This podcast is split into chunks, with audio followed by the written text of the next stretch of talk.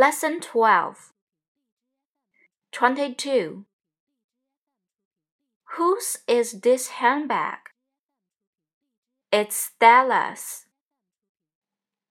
23. Whose is that car? It's Paul's. 24. Whose is this coat?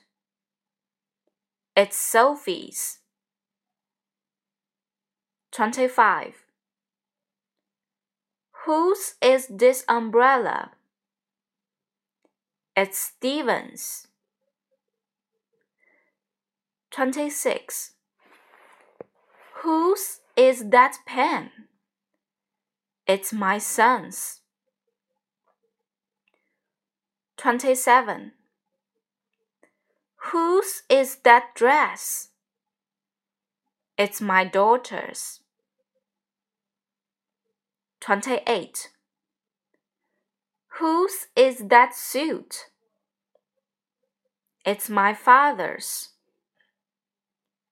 29. Whose is that skirt? It's my mother's. 30. Whose is that blouse? It's my sister's. 31. Whose is that tie? It's my brother's.